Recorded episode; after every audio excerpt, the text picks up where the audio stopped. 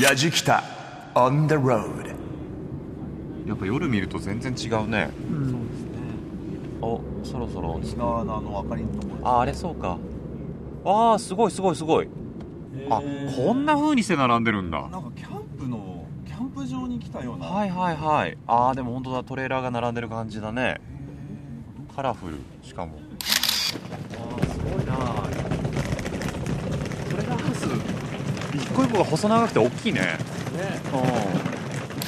あドアの感じも綺麗だね。おおあらららららららららら綺麗じゃないのあー入ってすぐシングルベッドが2つ並んでるこれツインルームになるんですけどかなり広く仕切られててでだって手前にソファーがあるの洋間なんだけどでソファーの前にはあのいわゆるねビジネスホテルとかにあるテーブルがあってテレビがあってなんだけど普通のシングルユースだったらねこれ半分のサイズですよね。そうっす部屋の広さ。でだって戸棚とかあるよ。これは予想の上はるか上を行ってるな。これお風呂？あユニットすごい。あ広い。ちゃんとあのいらっしゃいませこのお部屋は木村宍戸阿部が心を込めて清掃させていただきました。ごゆっくりおくつろぎくださいませ。女川町宿泊村エルファロって書いてあります。はい。お疲れ様でした。ありがとうお疲れ様でした。やじきたオンザロード耳で感じる旅番組。ご案内役の松本英子です。この番組は日本全国津々浦々そこに暮らす方々との出会いを通じてその土地の魅力やゆったりと流れる時間をお届けする旅番組です。さあトランクのコロコロの音が鳴り響いていきなり移動のシーンから始まりましたが今回旅人の今宗行さんと矢敷太一行が旅をするのは宮城県牡鹿郡女川町。番組としては2012年夏そして昨年夏に続いて3回目の訪問となります。宮城県の太平洋沿岸に位置する女川町は4年前の東日本大震災で市街地のほとんどが壊滅的な被害を受けました。以来復旧工事や地盤のかさ上げなどが行われてきましたがあれから4年。3月21日には全壊してしまった女川駅がいよいよ再開。電車で女川町に行くことができるようになります。漁業の町として知られる女川は新鮮な海の幸もいっぱい。そんな女川に泊まって食べて楽しんじゃおうというのが今回のやじきたです。題して復興応援スペシャル。女川町で食う寝る遊ぶ。女川の町は今どんな表情をしているのか。懐かしい人と美味しい食べ物に再会します。旅の様子は番組ホームページの動画や旅日記でも楽しむことができます。ぜひホームページをチェックしながら聞いてみてください。それではやじきたオンザロードスタートです。やじきた on the road やじきたオンザロード耳で感じる旅番組。復興応援スペシャル。女川町で食う寝る遊ぶ。松本英子がお送りしています。まずトレーラーハウスを宿泊部屋として活用している宿泊施設エルファロで一夜を過ごしたイモンさんと矢敷太一行。トレーラーハウス宿泊村というだけあって赤青緑黄色とカラフルなトレーラーハウスが並びます。オープニングではみんなお部屋の綺麗さに感動していましたよね。そしていきなりお疲れ乾杯という声も聞こえておりましたが大丈夫なんでしょうか？さて3回目の訪問となる女川町ですが町内に泊まったのは実は今回が初めてなんです。震災以降宿泊施設が不足していた女川ここを訪れる方のほとんどは仙台や石巻を拠点に動いていました。どういった経緯でこのエルファロが誕生したのか共同経営者のお一人佐々木聡子さんにお話を伺いました。それではここで、えーエルファロの佐々木聡子さんにお話を伺っていきたいと思います。佐々木さんよろしくお願いいたします。よろしくお願いいたします。今朝なんですけど、はい。僕らたっぷりと美味しい朝ごはんをいただきまして、はいありがとうございます。しかも快適にええ。一泊させていただいてはい。の今なんですよ、はい。僕ら泊まったのがツインの部屋だったんですが、はすごい綺麗で可愛いですね。ああよかったです。その言葉一番嬉しいですね。嬉しい。はい。あのトレーラーハウスってねきっとあの聞いてるリスナーさんもえトトレーラーハウスってそんなあれじゃないの？少し簡素な感じなんじゃないの、はいなんてね、はい。思われてる方いると思うんですけども部屋のスペックもすごいですね。そうですね。あのー快適に過ごしていただくっていうこととあと被災地を一瞬忘れていただこうっていう気持ちはありますのでなるほどな。うんこのトレーラーハウス自体すごくたくさんありますけど、はい。これ全部で何部屋あるんですか？今40棟あって客室が32棟。一棟一棟が2部屋ついてるんですね。なのーそっか。で63室ございます。部屋のタイプは？はいツイン。ツインとあとロフトがついてのトリプル。ソファーベッドを使えば4人部屋、うん。あと一つだけ本当唯一一つなんですけど5人部屋っていうのがございますもう家族連れでも安心して遊びに来られますね、そうですね。あのロフト付きのお部屋ですとうん。お子様が秘密基地みたいに喜ぶんですね。はしごで登っていって上の部屋。それパパと取り合いだったっていうのを翌日聞きながら。すっごいわかりますわ、はい。僕らあのおっさん4人ですけど、はい昨日部屋の扉開けた瞬間に歓声上げました。わーってわーって言いましたから。ちょっと2オクターブぐらい高い声ですね高い感じになっちゃいま聞きたかったです。でもこのエルファロって耳慣れない言葉だと思うんですけど、ええ。これどういう意味なんですか？これはスペイン語なんですけども、え灯台っていう意味なんですね。ー東大、はい。女川にも女川湾を囲むように赤灯台白灯台っていうのが防波堤の先についてたんですけども震災を機に今海の中で寝てしまっている状態。あそうなんだ、今あの仮設の、まあ、小さい灯台はついてるんですが、えー海が真っ暗になってしまった。灯台のアイテムっていうのは暗い夜も安全にその船を誘導してくれるものなんですけども、あの女川が昔魚町ですごく活気立っていたっていうのはその灯台のおかげでもある、ううんん、っていうあの女川を活気づける本当に一つのアイテムだったんですね。なるほど、うん、で私たちが今本当にゼロではなくマイナスからスタートした震災を機に、えーくじけそうな時もすごく何をしたらいいかわからない時も背中を押したり叩いたりさすったりね皆さんのご支援とご協力がこうやって進めてくださったっていうのは私たちにとって皆さんのその支援はあの東大の明かりのようだったああ、うん。そういうことか。その感謝の気持ちを込めてでは、うん。えー女川のまず東大になってみよう。なるほどな。ちょっと意味は深いんです。本当ですね、はい。これはあの震災後どれぐらいでオープンしたんでしたっけ？これは1年9ヶ月かかりました。1年9ヶ月かかったんだ、それまで宿泊施設がなかったってことですよね、えーあるにはあったんですけどもボランティアの方とか、うん。あと役場さん行政さんに入っている応援の方々でほとんどがもう満室の状態をずっと続けてました。だからあれですよねボランティアの方がたくさん増えれば一回一回その仙台の方まで帰んなきゃいけなかったりとかっていうことですね。そう1時間半とかかけて、はい。内陸の方に通って。でここができて一番やっぱり使っていただいて嬉しいのが町民の方なんですね。え？不思議でしょ。町民の方が 宿泊するんですか、はい。あの町民の方のほとんどが今仮設住宅に住んでいる状態です。なるほど。そこにお正月にお子さん夫婦が息子さん夫婦が来ても泊まるスペースがないんですね。なるほどな。うんなので12月27日にオープンしたんですけども、はい。なんとか今年のお正月は明るく家族で迎えていただこうっていうのがあってオープンにこぎつけた感じでしたね。そうか。じゃあみんなでお正月迎えて、はい。泊まりはエルファロでって、はい。いやー粋なことしますな。あありがとうございます。うん、あの津波一つで家族の時間を失うっていうのはね私も両親亡くしてるんですね、なのでそこまで奪ってほしくないなっていうのがあって、佐々木さんがエルファロに携わるようになったきっかけっていうのは何だったんですか？私は旅館の娘として、ええ。ーずっと幼い頃から漁師の仕事を見ながら逆にお客様に育ててもらったんじゃないかなっていうくらいの、旅館っ子なんですね。佐々木さんがなんか旅館でこう走り回ってる感じ想像できますもんね。できますもんね。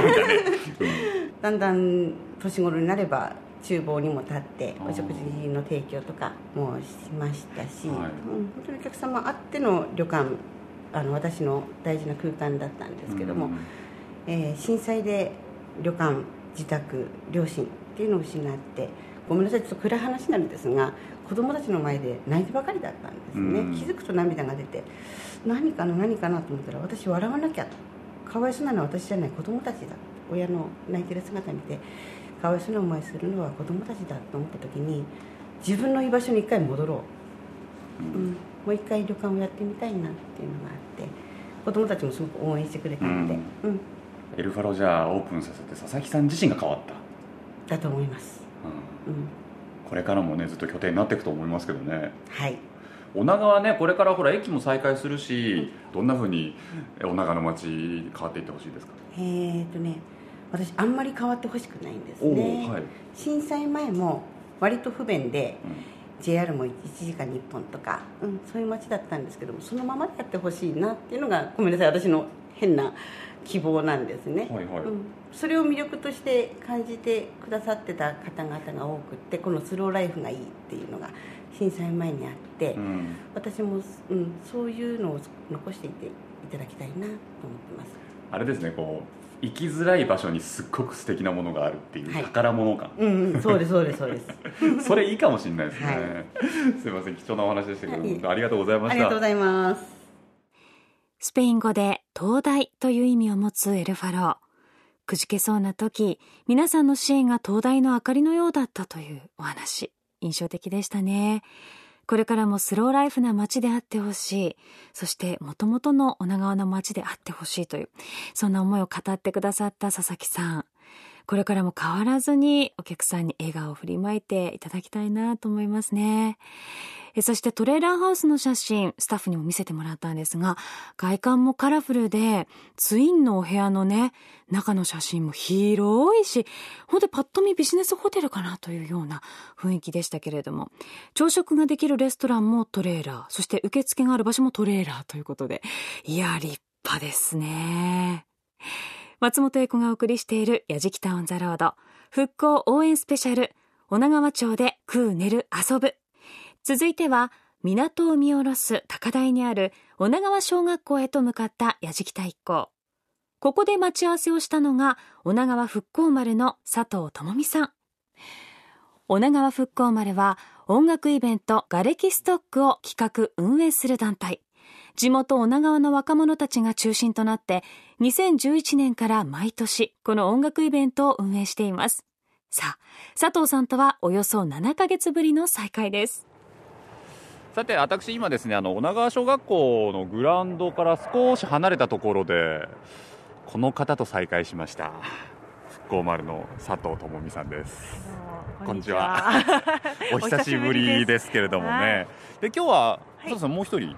はい、あの復興丸のうん。若手のホープ、お遠藤ひかりちゃんを 一緒に。よろしくお願いします。はよろしくお願いします。女川の話もいっぱいしたいんだけど、はい。佐藤さんあの時ほらお子さんがって、はい。お腹の中にお子さんがって言ってたじゃないですか、はいはい、あのおかげさまで11月にあら。男の子。をおめでとうございます、はいもう母ちょっと遠藤さん母ですよ。早いです早いですね。はい。あのあの時ねこれから生まれてくる子にね、うん。この震災どういうふうに伝えていくのかっていうのを考えてるんですよねって言ってたじゃないですか、はい。あの名前がですね、その結ぶっていう漢字を入れたんですね。ああそうなんだ、うん、それはやっぱりこう私たちが今までやってきた活動もやっぱ人と人とつなぎたいっていうの思いもあったし、うん。うん。まあ、名前から はいそういう思いもはい、はい僕ら今立ってるのが小学校のグラウンド側なんですけれども、はい。ここからちょうどあの港の方を見下ろす形になるんですね。ですね。で段々畑の上に立ってる感じなんですね。だからねイメージで言うとね、はい。5段目ぐらい下ってたところに 駅の新しい駅舎が見えるんですけどそうですね。海に向かってね確かに羽ばたいてるようにも屋根が見えますよね、あはいそうですね。ちょうど今午前中で太陽が昇ってるんですけど、はい。これあのひょっとして港の方から昇ってくる感じなんですかね。あそうです。東側がそう海側なので。そっか。はいということはちょうどあの日の出がねあの駅舎からまた綺麗にそうですね。ね。はい見れますよ。見れますよね、あの駅自体が3階建てなんですけど、はいはい。その一番上の3階が展望台になってるみたいなんですね。え展望台にした、うんなってるんですって、でもうそこからあと海の方をまっすぐ見れるっていうことで、はあ。はい多分かなり眺めはいいでしょうし。え、はい。なんか聞いたところで2階に温泉施設できるそうですよ。震災前にもそのあったんですけどね、はいはいはい。お風呂。ゆぽぽって名前だったんです。ゆぽぽそれがまた今度は駅の中にあの2階にできるということで、はいはい。私もすごい楽しみですね。いいですね、はいまたあの女川町の人たちの憩いの場にもなりそうだし、うん。そうですね。はい。んなんかね女川ってそれこそ防潮堤を作るんじゃなくて、うん。もうとにかくその町をもう一回うん。新しくはい。活性化させましょうっていう方にシフトしてうん。進み出してる町じゃないですか、はい。それとやっぱり僕駅ができるってすごく大事なことな気がするんですよ、ね、そうですね、なんか本当に女川、ここから始まるよっていう感じもしますし、あの女川は本当終点なんですね、すよね。西巻線の一番東側じゃないですか、はいはいはい。まあ、本当そこからまた電車がこう出るっていうのは、なんかこうね、進み出すみたいな、なんか楽しみですね。本当に復興の象徴になるだろうなっていうふうに思いますけど。ガレキストック今年ももうはい。開催は決定、そうですね。おかげさまで今年もやれることになりまして。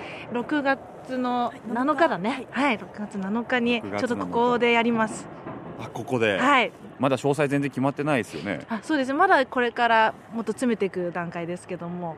なんか話せる段階で何かありますか、えーっとまだ言えないですね。まだ秘密にしておきますか。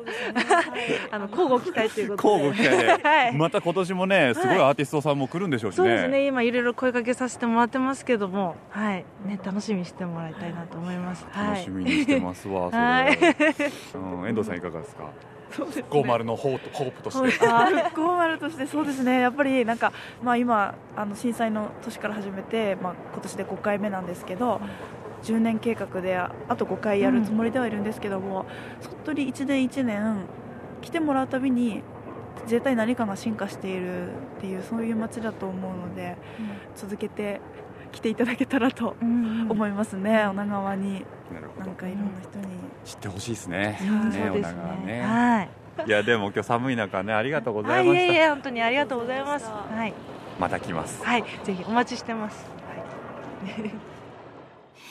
佐藤さん、前回は妊婦さんでしたけれども、無事ご出産されたということでおめでとうございます。そして若手ホープ、遠藤さんもお話を聞かせてくださいましたが、え今年も6月7日に女川小学校で開催されるガレキストック。残念ながら詳細は教えてもらえませんでしたが、今年は新時代というテーマだそうです。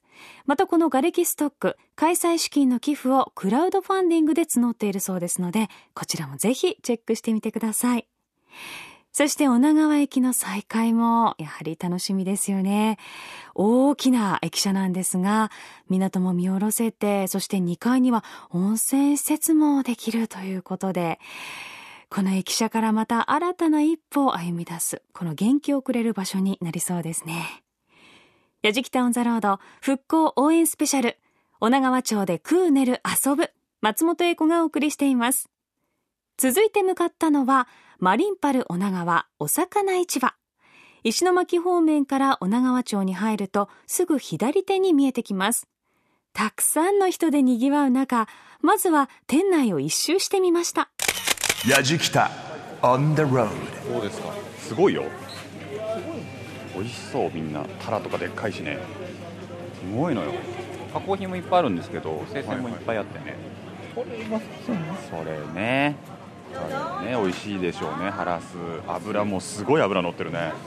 お殻付き生牡蠣女川さん。1個80円安いですね。むしほや美味しい。あの小屋の独特の深い海の味わいが噛むとギューッと出てくる。ジュワーッと出てくる。うまい。これね大釜でねコトコト煮てるからね。それ何ですか？これサンマ。サンマ。はいどうぞ。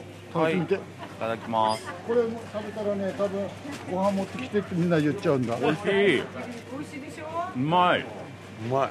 ありがとう。昆布巻き？リアス乗った美味しい、ねえ私の手の上でねお腹の名産品なの、あの平成元年に大事賞いただいたんだけど津波で流しちゃったの。だから手手書きだよ。そうなんだ。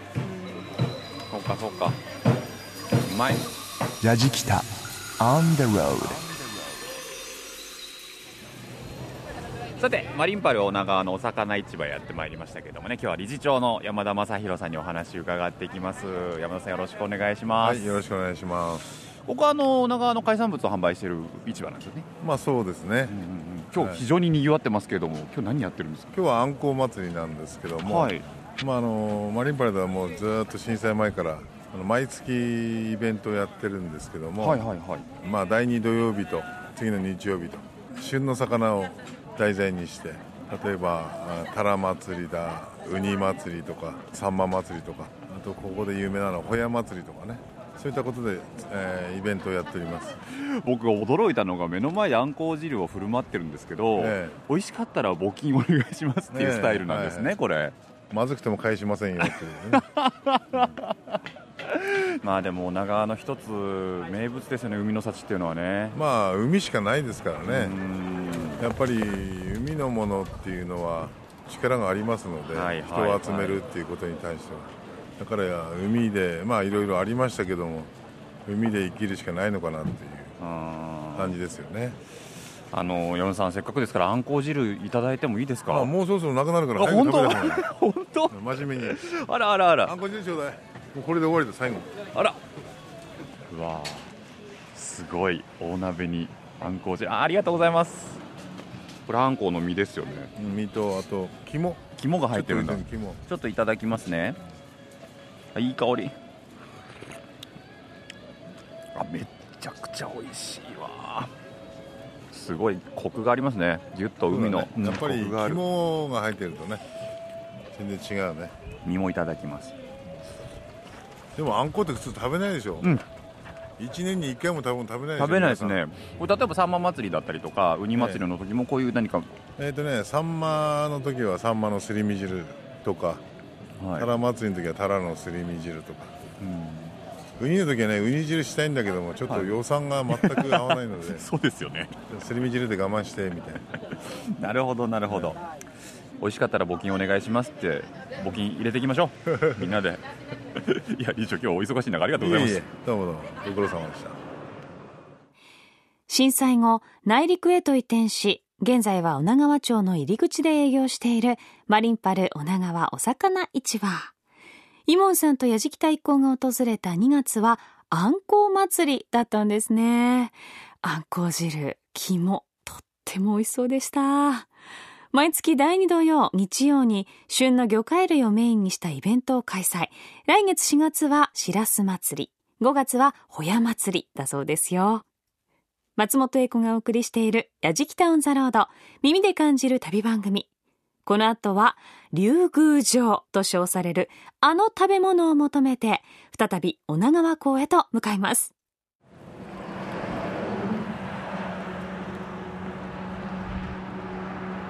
いやー来ましたね岡瀬2度目の私本店来訪でございますけどさあでは早速中に入りましょう。シャリ目安シャリ目安 ミニでもミニでご飯茶碗1杯分だもんね並盛り 230g でしょ？ご飯茶碗2杯分ぐらい。中盛りがもういきなり上がるもん。470大盛り 650g 哲也も大盛りけよ。見てみ。たい食えない。みたいな。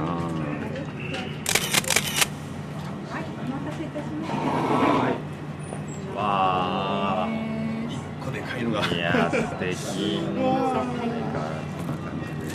よし食べよういただきます。いただきます。いただきます。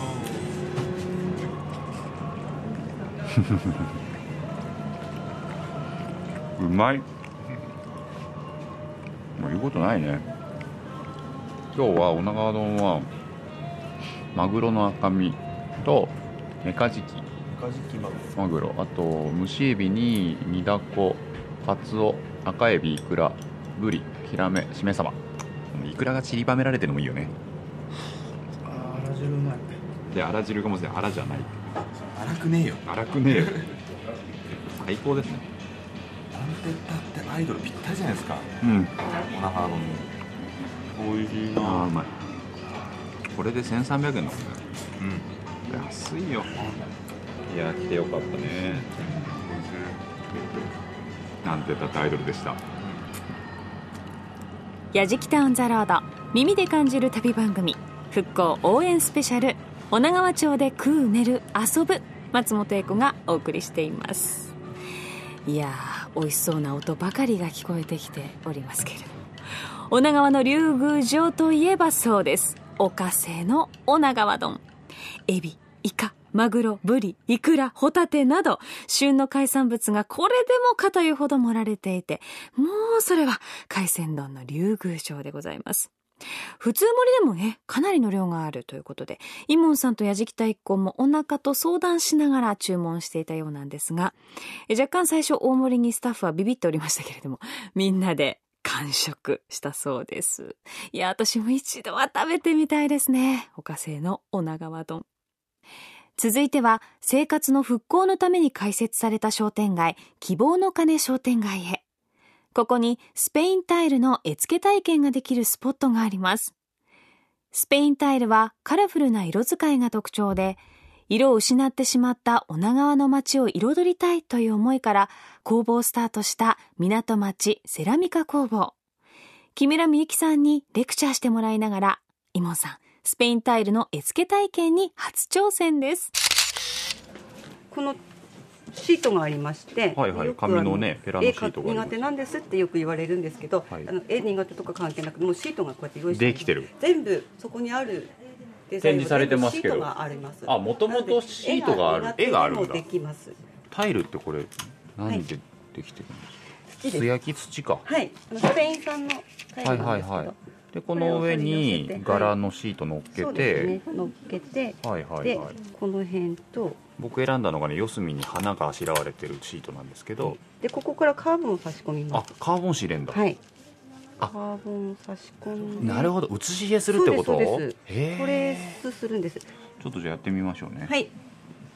これ仕組み的にはその素焼きの晩に釉薬を流して色をつけていくっていう形なんですね。ね。はい。だから焼くんだ。流した釉薬の色と焼き上がりの色がまた違ったりするので。先生。はい。トレトレースしましたので一応、えーちょっとかけてるかどうかを見て。あかけてる。なと思いましたらこれ外しますではい。で次の作業が、はい。えーシャープペンで今書いたところを、はい。えー濃くで太くする必要ありませんので、はいはい。濃くしっかりとした線でもう一回書いてください。わかりました。でこの作業が結構大事で、はい。後で釉薬を流す時にその鉛筆の線で止まるんですね。なるほど。溝ができるん流しだた釉薬があの鉛筆の線が結局その土手代わりになってそこで止まるのでその鉛筆の線が弱かったりすると隣に流れていってしまうんですなるほど。その作業であの後で流す釉薬がこう流しやすいかどうか決まるのでなるほど。しっかりした線を描いてください。折れても構わないので確かにねこの土の番にね土の番に書くとねシャーペンの芯負けるよねできました。はい、えっと色を決めていただきます。あーはい。ここに色見本がありますので、綺麗な色見本が、はい、でこのあの部分にその色の番号を書いてっていただきたいんです。ああなるほど。はい。わ、かりました。はい。じゃあ一回ここに私流しますのでうん、その通りにここに流してもらっていいですか。で、スポイトの中にぐーっと入れます。ポイントに釉薬を入れましたね、でまず今鉛筆で書いたここに右左右左。で怖がらずに端まで行ってください。はいはいはい。鉛筆で止まってくれますので。おおでここに流してください。で今みたいに。で最初から丸書いてこう埋めてってもいいんですけど釉薬をこう引っ張っていって引っ張っていって端まで行く感じです。そうですね。はい、まあ、そんな感じですかね。はい端っこまで行ってないんで。そうですね。でやっぱりどうしても怖いって思うんですけど鉛筆でピタッと止まるので鉛筆の線がしっかりしてればしてるほどあの止まってくれるので。盛り上がるぐらいまで入れた方がいい。そうですね。もうぷっくり出す感じです。そうですね。はい。あさっきよりもそんな感じです。はい。水引いてったの分かります？あ本当だ。タイルが水が染みてって水染みてる。上に粉だけが残る状態なんですだな。でもうそうなったらこれはもうはみ出たところはこうやってこのあの削っちゃえば取れますので。こんな感じで取れちゃいますので。紺色を選んだんですけど。あのそうなんこれがもうまさにそうなんですけどこれ見るとなんか薄紫。薄紫色ですよね。焼き上がるとこのようになる不思議。そうなんです。なのであの私たちもたまに間違うんですよね。スタートはどこからでもやりやすいとこから行ってください。はいそうですね。あもう大丈夫ですね。はい、うまいですちょっとこうはみ出ちゃったんです。あそこを直しますね。こんな感じですかもうねこんな感じでこれ完成です。お素晴らしい、はい。あの大体体験終わってからこっちでちょっと手直しするんですけど、はい。これほとんど直さなくていい本当ですか？出来ですね。真ん中ちょっと撫でるぐらいですね。完成しましたありがとうございます。お疲れ様でした。はいやー楽しかったです、いありがとうございます。なんか本当にね。ね一応体験はこれでもう終わりなんですけど。これもやりたい、楽しそうだなと思って。すっごい楽しい。やりたそうだったよね。すっごい楽しいですよこれ。ちょっとあのプライベートでねじゃあこれは後で少し手直しいただいた後そうにですね。乾燥させてから2日くらい乾燥させてからあと釜でもあの980度で9時間かけて焼く。ええこれを980度で9時間かけて焼くんですか？で出てきてからあとはお客様のお手元に送るっていう感じになってます体験は。すごいですね、スペインタイルの絵付け、とっても細かい作業が続いていましたけれども、実際にイモンさんが色付けをしたスペインタイル、実はスタジオに届いているんです。かわいいですよ。4つのお花が四隅にあるんですが、えー薄紫色と言っていた釉薬が、この花びらのところ、紺色に色づいております。濃くやっぱりなるんですね。えその花びらが黄色く縁取られていてとってもおしゃれです。これは本当にコースターサイズで聞こえますかね、タイルの音してるでしょ？これいいですね。飾っておくのも可愛いし。いやー素敵ですね。一点物の手作りタイルですよ。こう、女川に行くたびに一つずつ作って集めていくっていうのもいいですよね。やじきた On the road えー我が町女川町のある牡鹿半島といえば、3年連続でお参りするとお金に困らなくなるという金華山小金山神社が有名ですが、はい、3年も待っていられないくらいお金に困っているという人もきっといるはず、うん、金華山去年行ったからねですが節約して乗り切るしかない、ね、今年もどっで行かないと、あもうぜひ3年連続行かないと。節約術を教えてください、はい、あれ前回金華山行った時ってはい、さんからのメッセージを定期便に乗ってきたそう日曜の定期便に乗りました。2人予約しましたでお寄せください。ファックス番号は022 774 1 4いや定義目に乗っちゃうとなんか一日仕事じゃなんそんなことないですよ。ラジオ番組を作ってる人たちがラジオを聴いてるシーン非常にシュールですね。そして今回スタッフだいぶ出過ぎじゃないかと思うんですけれども車の中でやじきた以降完全にリスナーさんになっておりましたが移動中の車内で聞いていたのは女川災害 FM 震災直後に立ち上がった臨時災害放送局で女川町の地域の話題や生活情報を伝え続けています。この放送は町内では FM ラジオで町外からはインターネットを通じて聞くことができます。イモンさんと矢敷太一行は女川町地域医療センター横に立つプレハブのラジオ局女川災害 FM へ2年7ヶ月ぶりにお邪魔しました。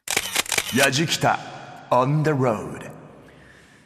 えー私は今ですね女川災害 FM のブースの中におります久々なんですけどね今日はあのこちらで、まあ、ディレクターも喋りもやられてる石森充さんよろしくお願いいたしますよろしくお願いします。はじめましてですねはじめましてですね。はい。森森さんはい、森森、通称森森です。通称森森さんはい。え石森さん普段は番組やられてるここで、えっ、と、メインはミキサーですね。ミキサー月曜日から金曜日の、えー11時半から、えー1時半の女川ナウっていう番組のミキサーですね。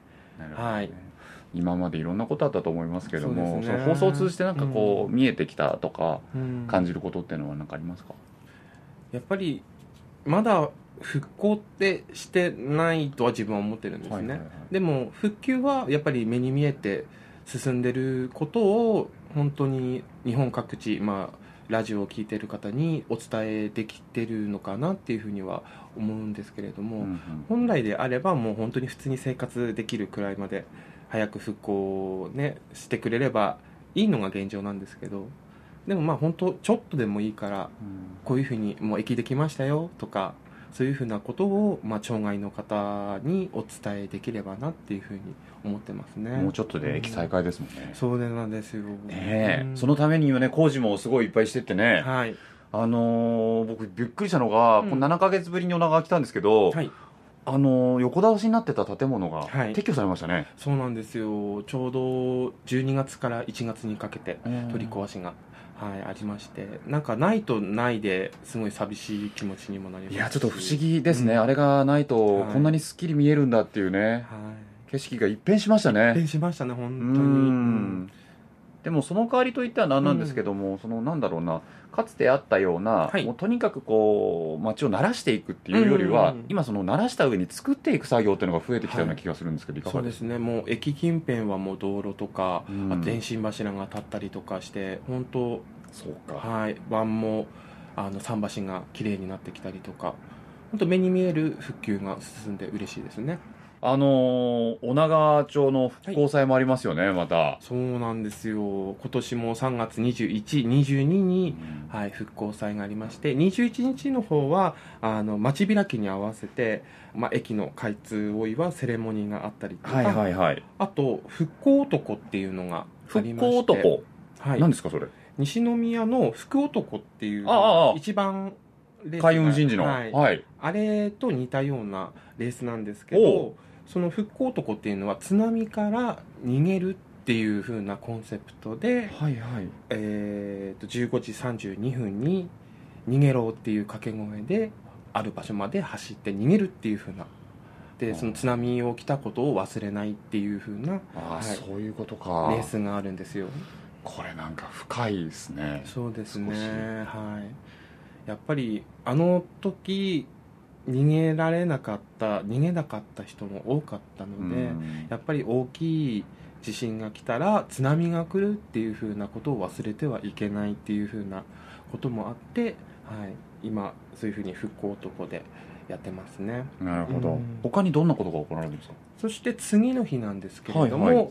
それこそ女川町復興祭2015が、はい、あります、うんうんうん。でこれは駅前で女川町の物産とかあと各いろいろな女川町内の団体さんがあの物販したりとかステージとか、はい、いろいろあります。